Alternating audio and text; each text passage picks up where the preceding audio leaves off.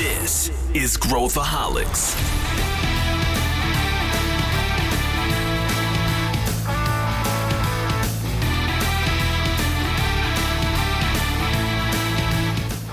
Olá pessoal, aqui é Pedro Van Gertner e esse é Growthaholics, o podcast da ACE para quem adora inovação e empreendedorismo. Você sabia que a empresa mais antiga do mundo tem mais de 1.300 anos? Pois é, hoje a gente vai falar sobre a longevidade desses negócios e por que, que eles vivem tanto tempo. E será que tem algum aprendizado para a gente aplicar nos nossos negócios? Entra comigo nesse DeLorean e vamos viajar no tempo para conhecer essas empresas longevas.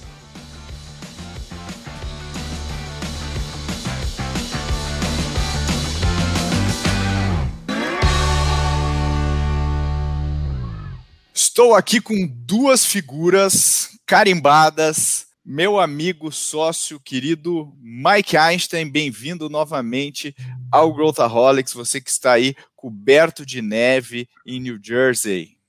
Tudo bem, Pedro? Prazer estar aqui de novo. A conversa hoje vai ser boa.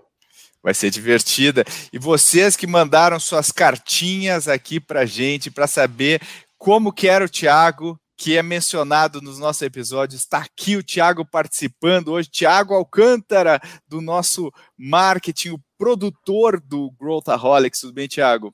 Tudo bom, Pedro? Tudo bom, Mike? Vai ser bem legal esse papo de hoje. Estou bem animado. Hoje a gente vai falar de longevidade, mas não de longevidade humana, nós vamos falar da longevidade corporativa das empresas mais antigas do mundo. E esse é um tema que a gente ficou, na pesquisa que a gente fez, nós ficamos fascinados, tem muita informação legal. E eu acho que a gente podia primeiro mergulhar falando um pouquinho do quais são as empresas mais antigas do mundo, né? Começar por aí e mencionar quais, são, enfim, o que, que elas fazem, e depois a gente pensar algumas curiosidades chamar a nossa atenção, para depois a gente tentar entender o porquê dessa longevidade, que eu acho que essa é a parte talvez mais interessante aqui, a gente vai ter teorias mil para justificar. Então, vamos, vamos, vamos começar com o Tiago aqui. Tiago, quais são as empresas mais antigas do mundo hoje? Ah, legal, Pedro. Para começar, a empresa mais antiga é, que ainda se mantém em atividade hoje, ela foi fundada em, no ano 705 no Japão, é uma pousada em fontes termais e coisas desse tipo. O mais interessante nesse, nesse caso das empresas antigas é, é que a gente tem dois casos, principalmente uh, empresas relacionadas a serviços básicos como uh, comunicação e também ah, relacionadas a, a, essa questão de alimentação. São coisas que, obviamente, ao longo da história humana a gente precisou bastante. E outros interesses humanos talvez não tão ah, bonitinhos como álcool e, e, armas, que também são é, indicativos aí desse desenvolvimento de como a gente ah, criou empresas para resolver conflitos é, em vários momentos da história, né? Aqui no Brasil, para a gente falar de, de, um desses casos, a gente tem a, uma das marcas mais antigas, é a Ipioca, exatamente, a marca de entretenimento, vamos dizer assim, e, e alimentos aí é, baseados em álcool. Essa posada uh, japonesa, que até hoje é uma posada, e a gente né, olha o tamanho dessa empresa, não é uma empresa multi, multibilionária, ela, ela tá, ela simplesmente se manteve, né, se manteve viva ao longo do tempo. E quais empresas que te chamaram a atenção, Mike, nessas listas aí de empresas mais antigas? Não, vamos voltar um pouquinho na história do Japão. 33 mil empresas japonesas têm mais de 100 anos. Tá? É a maior concentração de empresa antiga é, do mundo. E eu tenho muita história para contar, né? Na ACE todo mundo sabe que eu tenho história. Então vou contar uma história minha no Japão, uns quatro anos atrás. Eu estava em Kyoto visitando o templo principal de Kyoto, né, que na realidade são vários templos juntos é, na montanha. É, eu estava com um amigo meu japonês, muito amigo, é, e a gente estava passeando, enfim. É, e aí tinha uma um shrine, como é que fala? Não é uma, não é uma, não é um templo, mas é uma um santuário, tá? Mas era um prédio, era um predinho separado, tá? Então são vários prédios todo mundo passeando ali, o turismo lá japonesa, tudo anda muito bem. E para esse tinha uma baita fila e tinha uma faixa em japonês. E eu perguntei para o Shugo, meu amigo, Shugo, o que está acontecendo? Ele falou: esse templo especificamente só abre a cada 100 anos. O quê? só abre a cada 100 anos. Eu falei, a gente tem que ir, porque vai pular duas gerações. Meu filho não vai poder entrar e provavelmente o filho dele só vai entrar quando for velho. Vamos lá. Então a gente entra no templo, um templo pequenininho, tinha um monge budista dentro. E eu perguntei, eu, né, curioso, e perguntei, escuta, mas por quê? Como é que é isso aqui a cada 100 anos? Ele falou que há 500 anos atrás, durante a, a guerra, as guerras do Shogun, que aliás tem um, um tem um, um, seriado Netflix agora excelente sobre isso, é, um é, soldado, né, um, gera, um general ganhou uma batalha e doou o prédio e pediu para que o prédio ficasse aberto durante 30 dias, durante, durante 100, a cada 100 anos. E que os monges lá teriam essa responsabilidade.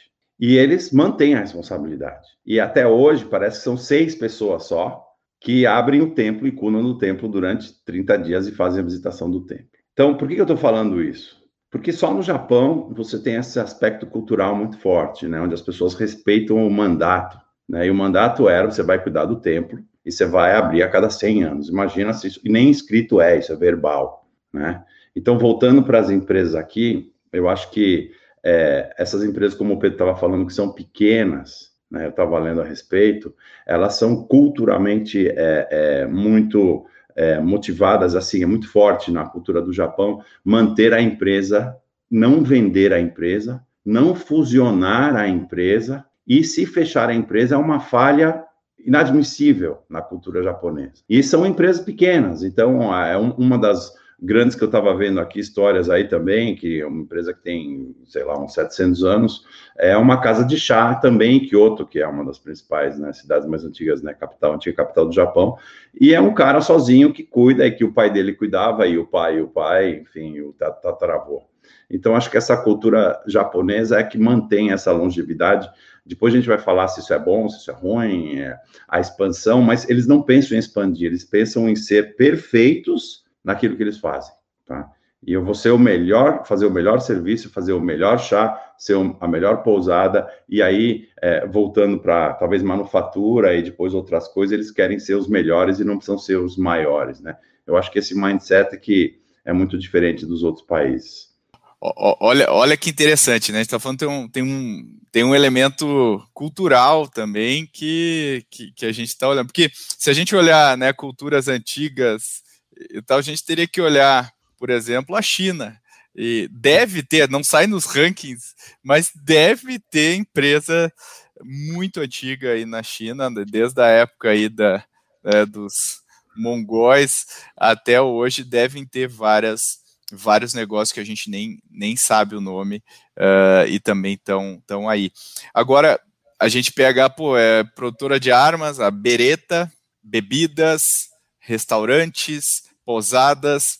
Claro, são coisas que é, existiam naquela época e existem até hoje. Tem que ter esse critério, né? Porque o cara que fabrica carroça, provavelmente, ou ele te, de, teria se reinventado nesse, nesse tempo, né? Que é um, é um aspecto que a gente vai falar um pouco, que às vezes a empresa ela acaba ficando só uma casca, porque tudo mudou dentro dela ao longo desses anos e ela manteve o nome e a constituição e eventualmente até a família, mas o resto mudou. E essas empresas, elas continuam fazendo a mesma coisa. Mesmo quando a gente vai, vai para a Europa, tem muito, é, esse restaurante aqui tem mais de 100 anos, esse negócio tem mais de 150 anos, essa cervejaria no, no leste europeu é de 1800 e pouco, né?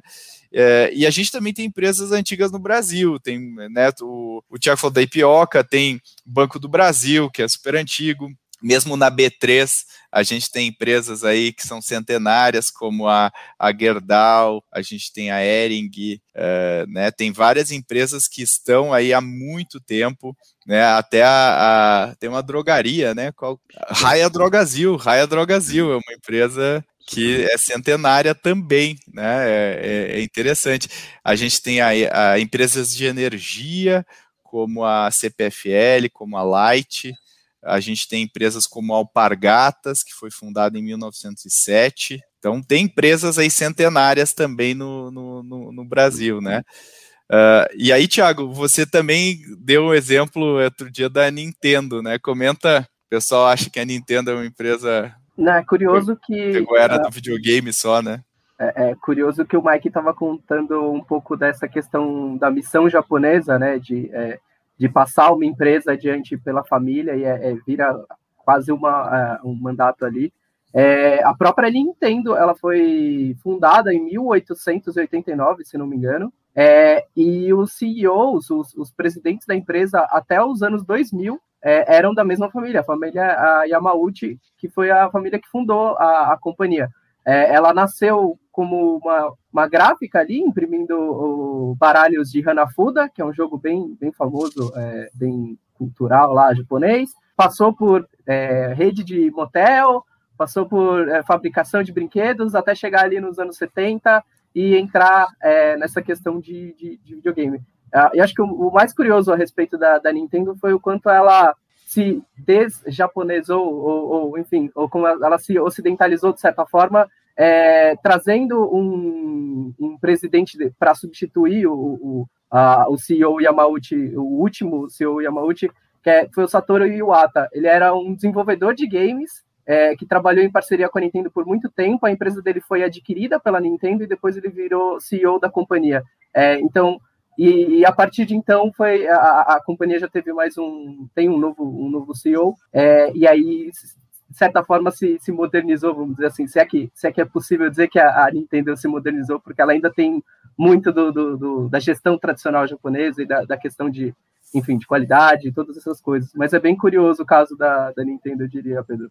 É, outro dia eu estava até, até pegando esse case da Nintendo e olhando como o job que a Nintendo resolve, né, o job to be done, é o mesmo, né, ao longo dos anos, tirando motel e etc, mas jogo de carta, né, entretenimento na sala, é, brinquedo de plástico, entretenimento na sala, videogame, entretenimento na sala, quer dizer, eles foram mudando a tecnologia ao longo dos anos para se manter uh, atualizados, né. Agora, o que, que, que, outros tipos de empresa vocês veem quando a gente fala de longevidade? Né? Tirando negócios muito nichados, específicos, como uma pousada, como um restaurante, uma produtora de armas, que é aquela coisa também da, da manufatura, né, que o Mike falou, e a gente pode, pode olhar a Beretta, mas a gente também poderia olhar uma Ferrari, né, que tem não tinha carro há, há, há 200 anos atrás, mas o conceito é, é, esse, né? Aquela coisa da, do artesão, da arte, sendo passada de,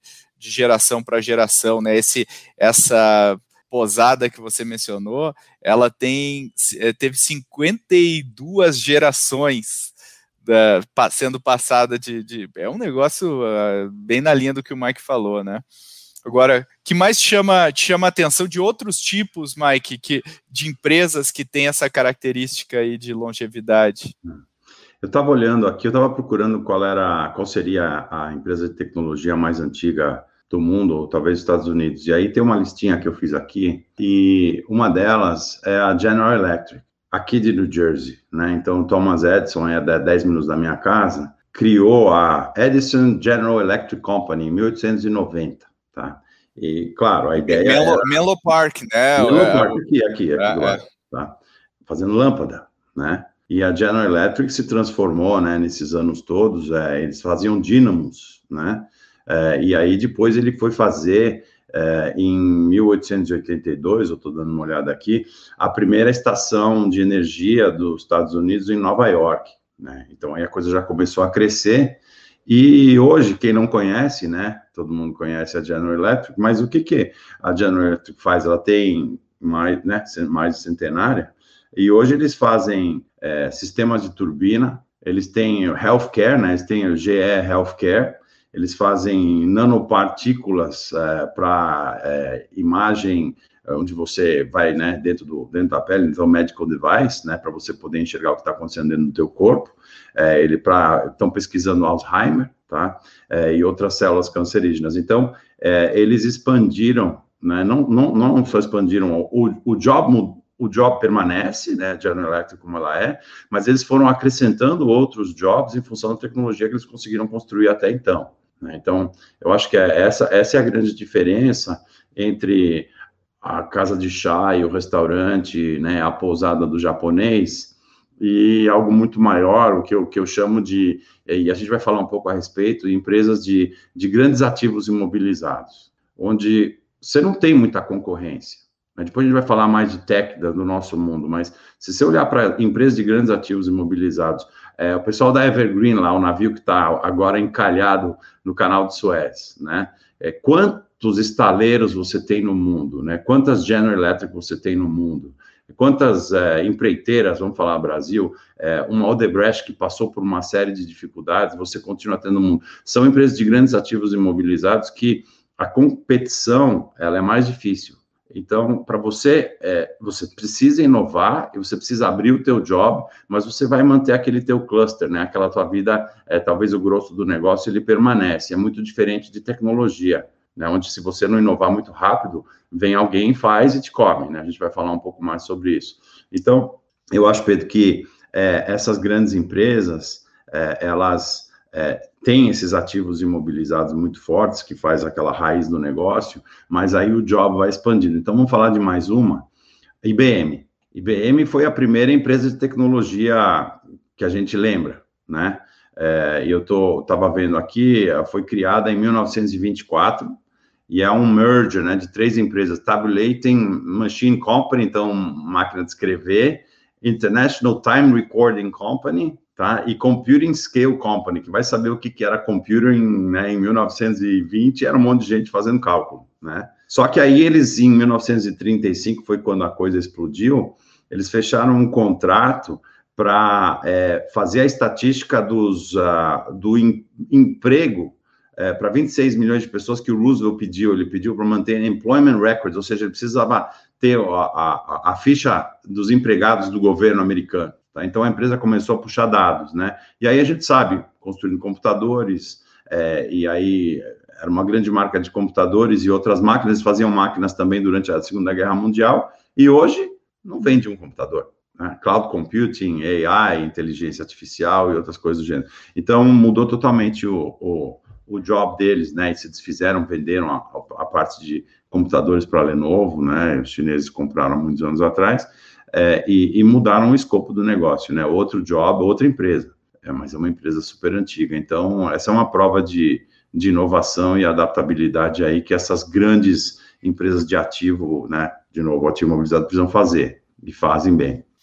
É, a IBM até, acho que o ano passado, ano retrasado, vendeu também essa área de serviços, né? Então ela ela está constantemente se reinventando e se a gente pegar a IBM de 30 anos atrás, ela não tem nada a ver com a IBM de agora.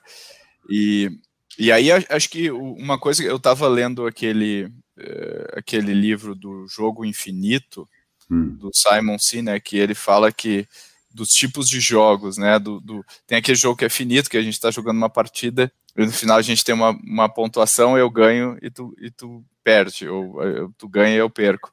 E esse é um jogo específico. Uh, e o jogo corporativo é um jogo infinito. Então, não tem. O que quer dizer eu ganhar ou eu perder? Né? Não, esse é um critério subjetivo. Uma empresa faturar mais que a outra não quer dizer que uma perdeu e a outra ganhou. A o único conceito que a gente tem é eu existo ou não existo mais.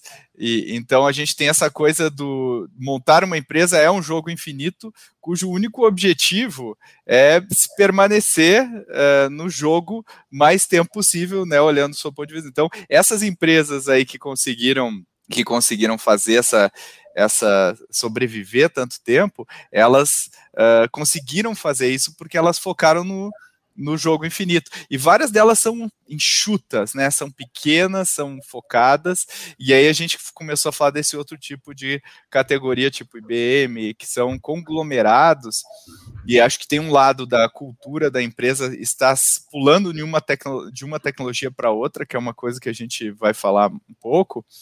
Uh, e tem um lado de, de diversificar também o seu portfólio, porque uh, uma coisa é comida ou bebida, outra coisa é nanopartícula, que eu hum. não sei o quanto da nanopartícula daqui a 200 anos eu vou continuar fazendo. Então, a certeza de que eu vou estar tá fazendo o mesmo produto daqui a 200 anos vai reduzindo à medida que a gente tem esse pico tecnológico que a gente está vivendo, né? Como é que vocês, como é que vocês veem isso? Como é que tu vê, enxerga isso aí, Thiago? Pedindo a licença para voltar a falar do mundo de, do, do entretenimento, é uma dessas outras empresas que é, que é bem interessante nesse sentido de ter se renovado, mas continuar mantendo o, o, mesmo produto é a própria Walt Disney, né? Que foi fundada em 1923, o primeiro estúdio de, de animação, e tem uma relação muito, uh, muito próxima com as tecnologias, tanto para produção de animação como para canais de distribuição e, e, novas, novas formas de gerenciar mesmo o, o negócio e, e, franquias, enfim, tem, tem uma série de, de conhecimentos que a, que a empresa foi, foi acumulando e expandindo com base naquele encantamento e naquela, naquela ideia que ela vende de, de, desse sonho que a, que a animação traz, né? É, é, bem interessante. Recentemente a gente fez um episódio, né, Pedro? Eu tô, como produtor, tô, tô, tô por dentro aí da, da agenda da, das pautas. A gente fez um episódio de como a, a Disney, de certa forma, entrou no jogo de streaming já com, certo, com meio que um all-in ali e, e e resolvendo, uh, conseguindo 100 milhões de, de, de inscritos em, em, um ano. Então é bem curioso o quanto ela ainda vende, de certa forma, a mesma coisa em, em vários potinhos e caixinhas diferentes. Essa coisa do fundador, né? Tipo, a gente pega o Thomas Edison, Tom Watson da IBM, né? O Walt Disney. É, são, são, são pessoas muito, muito marcantes, muito fortes. E, e aí o Thiago resgata também um pouco do, do, do, DNA do Walt Disney, mesmo no Disney Plus, né, o Walt Disney tendo morrido aí na, né, ele estava planejando aí a, a Disney da, da Flórida, uh, quando ele morreu, quer dizer, ele nem viu o parque da Flórida ser feito, né, mas no entanto eles seguiram com a mesma, a mesma lógica. Você acha, Mike, que o DNA da origem da empresa uh, permanecendo ao longo do tempo, independente do produto uh, mudando ou não, é um, é um dos fatores de, que ajuda na longevidade ou é mais um sintoma de outras coisas? O que, que tu acha?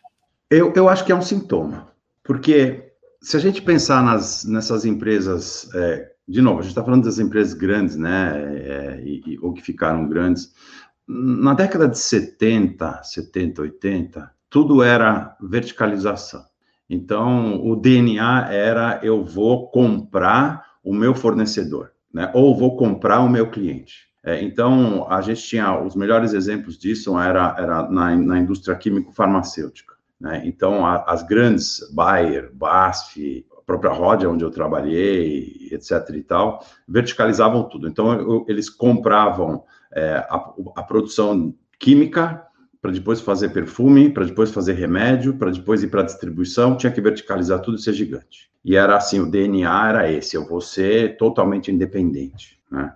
É, então, esse era o sintoma da época. Aí eles foram percebendo que não é porque você comprou o teu fornecedor, o teu cliente, que você vai ter uma baita sinergia. Às vezes, muito pelo contrário, né? O gigantismo começou a atrapalhar demais. E aí, vamos fatiar a empresa.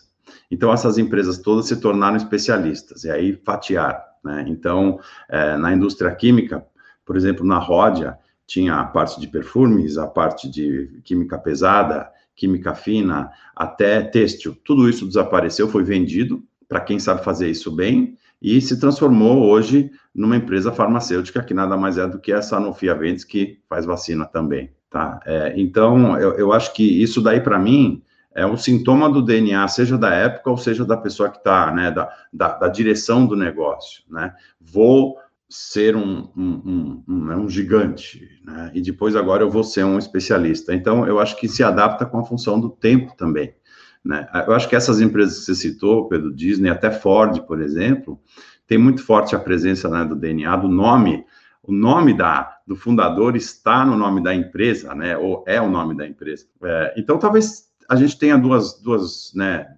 duas possibilidades. Uma é, é, é o DNA está super forte porque é a empresa também um pouco mais especializada, né? É, e outra, onde é isso que eu estava dizendo, onde você vai e quebra a empresa, porque a empresa agora são várias empresas em uma só.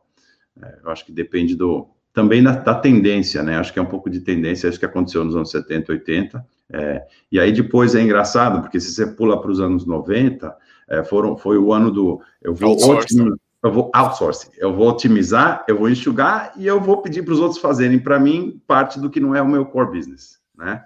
E aí foi, foram os anos dos outsourcing. Então, eu acho que com o passar do tempo também as coisas vão, vão tem que mudar, né? Você tem que adaptar o teu negócio. É, é, é um pouco cíclico isso, né? Que a gente pega uma. Pega a Nike, é, foca na marca e terceiriza todo o resto. Apple também, né? Foca na marca, no produto, terceiriza toda a produção. Também, essa filosofia tá aí. E aí, ao mesmo tempo, a gente vê uma Tesla surgindo que tem toda essa integração vertical de novo, né? Que é eu vou ter, eu vou controlar toda a cadeia, até porque eu quero controlar também melhor a experiência lá na ponta. Então a gente vê que esse tipo de fórmula, né? Quem disser que ah, é assim que faz, basta um outro cara fazer diferente com sucesso, que aí vem um livro tentando fazer uma engenharia reversa disso, criando um conceito, e aí as consultorias vão lá e vendem para a empresa. Agora moda, né? Agora todo mundo tem que fazer isso aqui. Isso e aí, aí eu estava é, vendo aqui a longevidade das empresas, né? E, e, e a longevidade de uma empresa do S&P 500 hoje é 15 anos, né? Ou seja, ela tem caído com o passar do tempo. E aí me lembra de um livro é, do, do Jim Collins que é How the Mighty Fall, né? Que é como que as empresas uh, uh, quebram, né? Como que as empresas têm fracasso, as grandes empresas. E aí ele fala que tem, sim, são cinco estágios. O primeiro estágio é arrogância que vem do sucesso. Então a empresa é bem sucedida, ela, ela começa a ter arrogância, achar que ela sabe tudo. Aí o estágio 2, ele chama da a busca indisciplinada por mais. Então ele fala, ó, já que a gente é bom nisso, vamos fazer mais isso, fazer mais isso e ampliar um monte o leque de coisas. E aí quando ele vê que as coisas não estão funcionando, ele começa a entrar em denial né? Ou seja, eu, ah, isso aí eu, é too big to fail, não vai acontecer comigo e tudo mais. E aí, no, no estágio 4, ele já começa a tentar buscar uma salvação e tentar soluções milagrosas para se salvar, e reorganizações, e transformação digital, e não sei o quê. E aí, no estágio 5, que ele fala, é, ou se torna irrelevante, ou morre. Então, olha que interessante, é um ciclo que, que, que é bastante humano do ponto de vista de eu achar que eu consigo tudo e aí tá todo mundo muito grande. E, e, eu acho que também se explica um pouco com o cenário que a gente está vivendo hoje no mercado da inovação. É isso que eu queria explorar com vocês agora, que é os.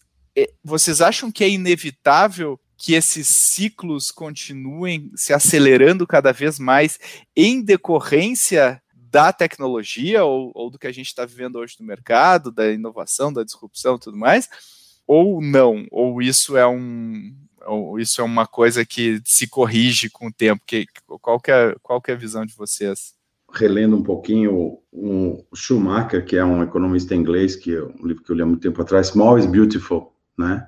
E, e ele, ele diz que as grandes empresas consomem uma energia gigante para produzir pequenas coisas, devido à complexidade. Número de pessoas, é, comunicação errada, enfim, então uma série de, eu acho que a série de, de, de, problemas que as grandes empresas têm que a gente conhece, que, bom, não vamos discorrer muito aqui, mas já entenderam, né? O braço direito não fala com o braço esquerdo, então você queima uma energia gigante para produzir quase nada enquanto que uma empresa mais enxuta, mais bem né, estruturada, com mais tecnologia, não queima tanto. Muito pelo contrário, né? Talvez não queime nada e começa a entrega, entrega, entrega, entrega, entrega, né? O que a gente vê em tecnologia. E até usando o teu exemplo, Pedro, da Tesla, que é, é, uma empresa que já tem um tamanho grande, mas que se especializou, que teve até que construir, né? Constrói sua própria célula de energia, suas baterias, ou a Amazon, que tem uma tecnologia nos seus uh, depósitos, seus galpões, que é sensacional, né? De automatização e tudo mais,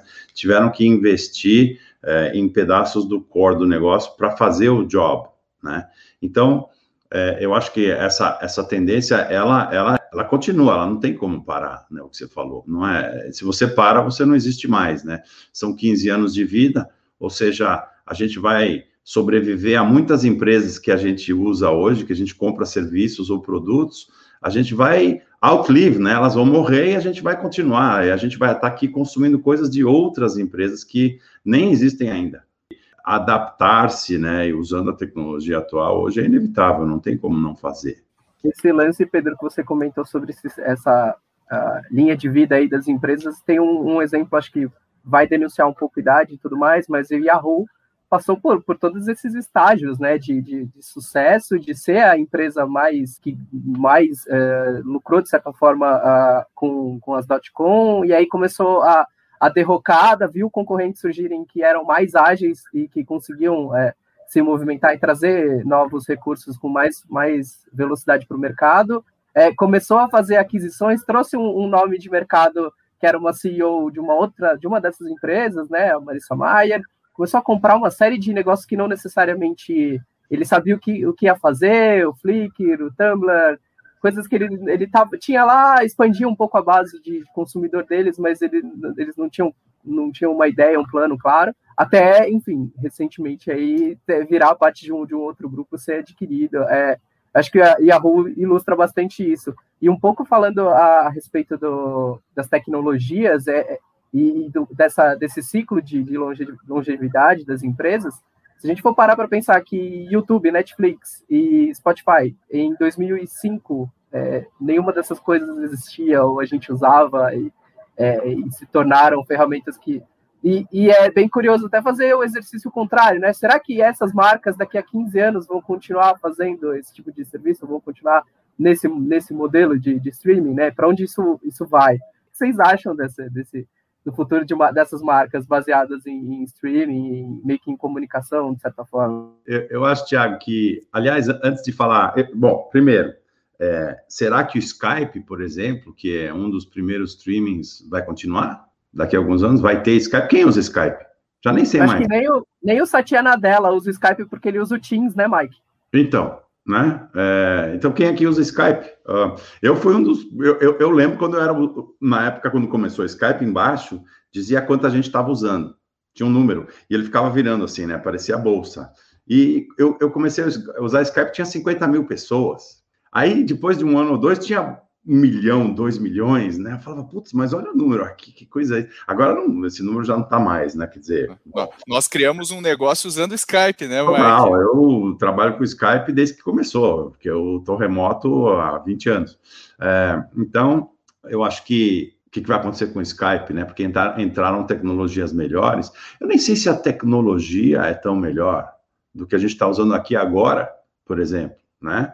mas é, a entrega é melhor, a execução é melhor, né? Então, tem, tem, tem isso, né? Acho que as empresas é, de tecnologia precisam executar melhores do que as outras, o tempo todo. E aí você pode se dar ao luxo de lançar um Zoom que veio logo, muito depois de todos os outros, e conquistou essa né, grande parte do mercado, e bom, a pandemia ajudou muito, mas a, a, todo mundo sabe da história, né? Então, é, quando você trabalha com tecnologia, você tem que se adaptar e você tem que entregar mais rápido do que o teu concorrente, você pode fazer isso. Contrariamente ao que eu estava falando, né? Você, para você construir um estaleiro, não é para qualquer um. Né? Você não vai abrir um estaleiro hoje, né? Você pode até, mas uh, o esforço é gigantesco, né? Enquanto que tecnologia você vai comer o teu concorrente ou o status quo eh, de uma maneira mais rápida, muito mais eficiente, você sendo mais eficiente. E eu acho que a maneira da gente avaliar as empresas também precisa se adaptar, tá? É, então, assim, quando a gente, né, a gente investe, a gente faz as nossas avaliações, mas se você olhar como são avaliadas as empresas que são listadas na bolsa, tanto no Brasil, aqui, enfim, no mundo inteiro, ainda é uma contabilidade antiga, ainda se fala de custo de mercadoria vendida, de FIFO, lembra? First in, first out. E em tecnologia não tem mais isso. E eu acho que a gente tinha que adaptar né, as regras é, de avaliação contábeis que claro, fazem com que você levante dinheiro e seja listado e tudo mais, elas não contemplam recorrência, elas não contemplam um, um produto SaaS, elas não, não contemplam um marketplace direito, o que, que é um GMV. A gente tinha que adaptar, as regras contábeis é, é, e financeiras deviam se adaptar para essa realidade é, atual, elas são muito antigas. E a gente continua fazendo a contabilidade, avaliando. A contabilidade traz o valor da empresa, né? Fora outras metodologias, mas é o que vale para você listar uma empresa hoje e, e não se adaptou. Então, as empresas evoluíram, a tecnologia é muito forte e todo o resto está muito para trás ainda. Né? Então, é, eu acho que isso também vai teria que se adaptar para a gente poder trabalhar a longevidade dessas, dessas, desses negócios todos. Né? Eu não sei, Pedro, o que, que você acha? Acho que o Pedro tem, com certeza, bom, bons exemplos de, de empresas que ele acha que vão, vão durar mais tempo ou que vão desaparecer antes, antes do, sei lá, do fim desse, dessas, dos próximos 10 anos aí, não sei, até menos.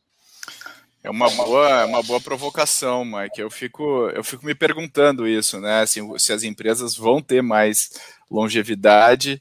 Uh, eu, eu ainda acho que a gente está vivendo também um momento de muita ruptura em tudo, né? Ou seja, qualquer lugar que a gente olhar vai ter uma ruptura acontecendo, seja uh, na genética com CRISPR, seja quantum computing, né, que a gente fala hoje da criptomoeda, do algoritmo que é impenetrável, o dia que penetrarem no algoritmo do Bitcoin, acabou o Bitcoin, e um computador com quantum computing teoricamente conseguiria craquear lá o código, a criptografia. Então, assim, tem muita coisa para acontecer que a gente é, é muito difícil prever, porque tem, ao mesmo tempo que a gente, a empresa olha uma tendência, um, um, inimigo, tem outros 10 que ela não tem noção, e provavelmente são esses outros 10 que vão tirar ela do negócio, né?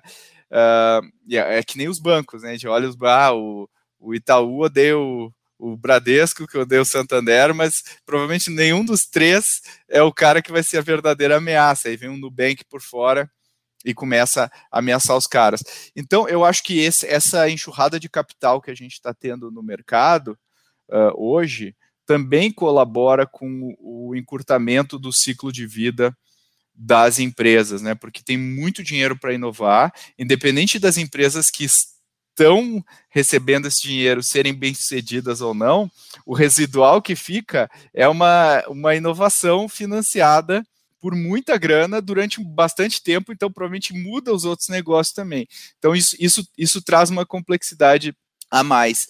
E aí eu me pergunto, assim, quando a gente olha empresas como a Amazon, que compete em vários mercados muito bem, né, assim, se a gente, a gente brinca, né, se a gente fosse tentar, 15 anos atrás, ver quem que seria o líder em cloud, nunca que a gente ia dizer que é um cara de e-commerce. É, em nenhum momento a gente diria que seria um cara desse. A gente falaria da IBM, da HP, da Dell, sei lá, mas nunca desse cara aí. Então, o fato de, dela executar muito bem isso e ter aquela coisa meio descentralizada de tomada de decisão, quer dizer, cada unidade consegue funcionar como se fosse uma empresa autônoma, eu acho que talvez tenha uma, uma questão de design da organização que possa responder mais a esse mundo tão metralhado de uh, ameaças, né? E, mas eu não sei exatamente quais delas. A gente pode tentar fazer apostas aqui.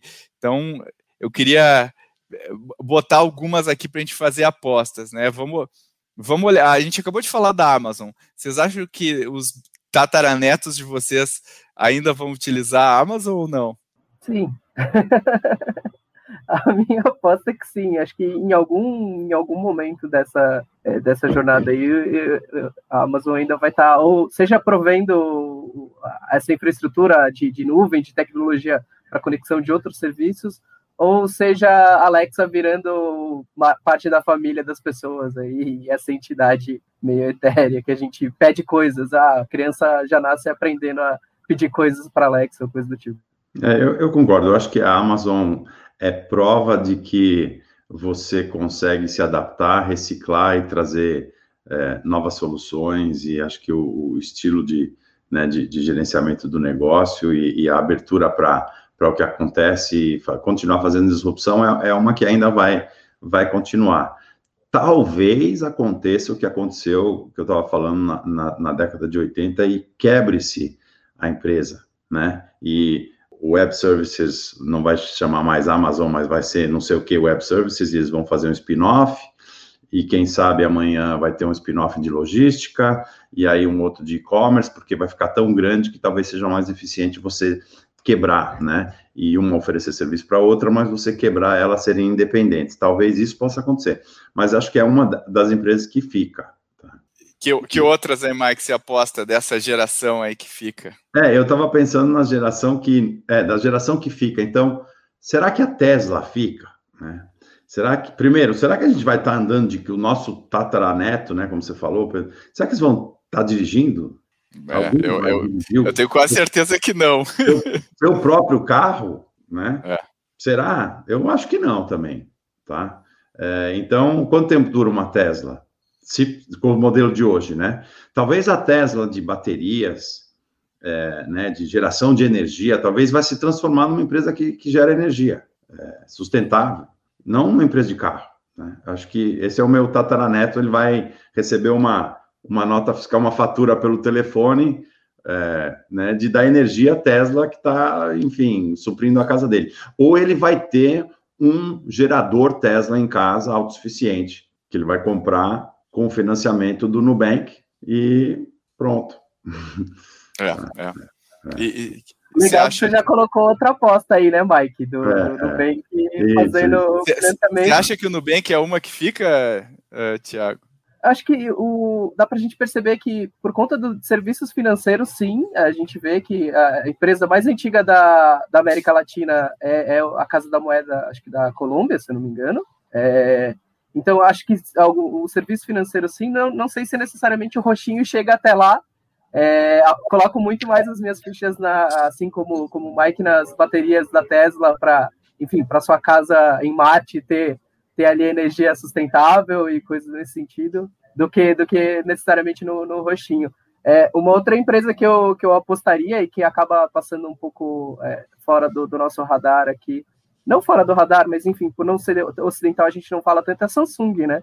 Foi, foi lançado em 1938, se eu não me engano, e eles também e eles têm um pouco essa complexidade de ir do, do smartphone até o navio, é, e representam uma porcentagem considerável do PIB da, da, da Coreia do Sul, por exemplo, é, com essa quantidade imensa de, de negócios. Acho que um desses chega, um, um desses, desses negócios, mesmo que fragmentado, chega no futuro também da, da Samsung.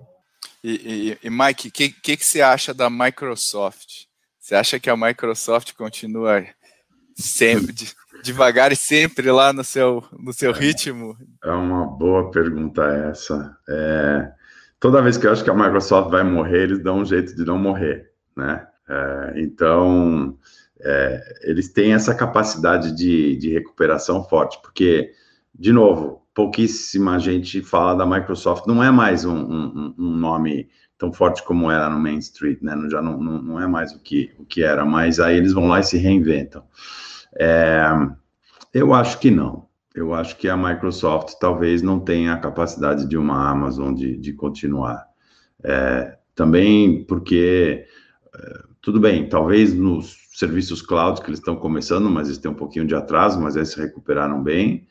É, aí você olha também, né, o Teams, enfim, é, esse trabalho é, remoto aí, é, eles estão trabalhando bem. Todo o resto é muito beabá, né? Então, os produtos base que seguram a empresa desde sempre, é, se você olhar, tiveram pouca evolução, né? Eles estão pequenas adaptações aí de um Word, de um Excel, né? O Microsoft Office, enfim, ele é o igual é, ao que sempre foi. Será que ele fica ou será que a gente vai acabar usando outras coisas? Aí veja o que está acontecendo quando entrou o Google com produtos parecidos, mas de colaboração, que a Microsoft não tinha nem, nem tem direito ainda. A colaboração Microsoft para esses produtos ela é ruim, né?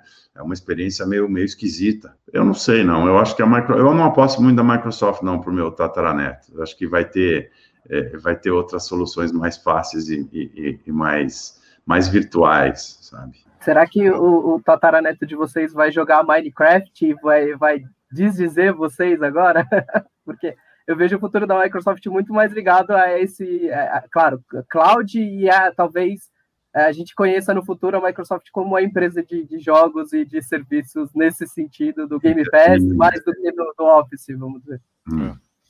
É, eu acho que provavelmente a Microsoft não vai fazer nada do que ela faz hoje, né?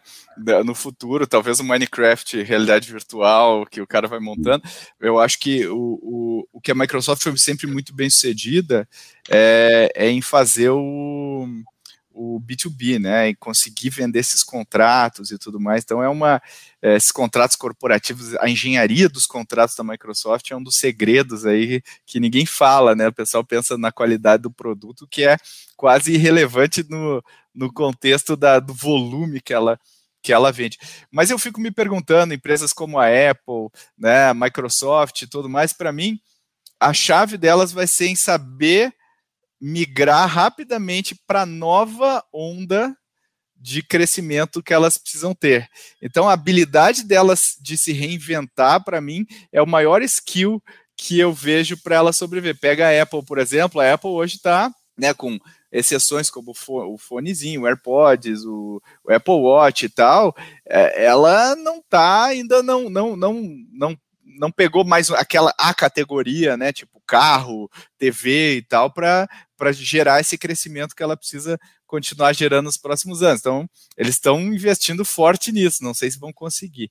Mas essas são, são as incógnitas, incógnitas. Agora, se a gente for fazer agora para a gente fazer o wrap-up aqui do nosso episódio, quais os um ou dois conselhos ou um ou dois insights que a gente pode tirar de longevidade para a gente passar para os nossos ouvintes aí que é, preste atenção nisso e nisso ou é, entenda melhor isso e isso, porque acho que esse talvez seja aí o melhor wrap-up que a gente pode fazer desse, desse episódio. Vamos começar. Quer começar aí, Mike?